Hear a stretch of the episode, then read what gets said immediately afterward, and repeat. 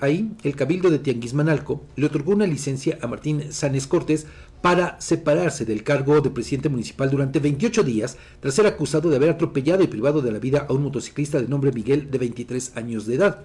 En su solicitud de licencia enviada al Cabildo el pasado 19 de enero, Sánchez Cortés señaló que necesitaba hacerse a un lado de forma temporal del cargo para poder resolver su situación legal.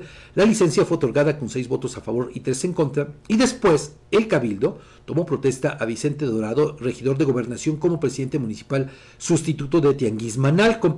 Jaime Natale, dirigente estatal del Partido Verde, exigió a su correligionario que se separe del cargo definitivamente tras las graves acusaciones en su contra. Hasta ahora se desconoce el paradero de Martín Sanes, luego que el pasado 16 de enero presuntamente atropelló a este joven que iba a bordo de una motocicleta rumbo a su casa. En un primer momento el edil aseguró que era inocente y que sus vehículos estaban en su casa o en el taller, pero horas más tarde se corroboró que la unidad involucrada en el accidente sí es de su propiedad. Pero mire, aquí es lo que llama la atención porque si en un primer momento se dijo inocente a través de un video, que publicó en la red X y que eh, pues él estaba dispuesto a colaborar con las autoridades. Curiosamente, horas después, ya no se presenta al Palacio Municipal de Tianguismanalco, sino que manda la solicitud correspondiente, una carta, a fin de cuentas un oficio, ¿no?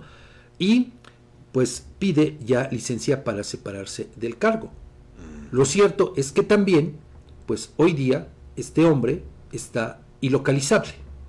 ¿No? No se sabe nada de, su paradero.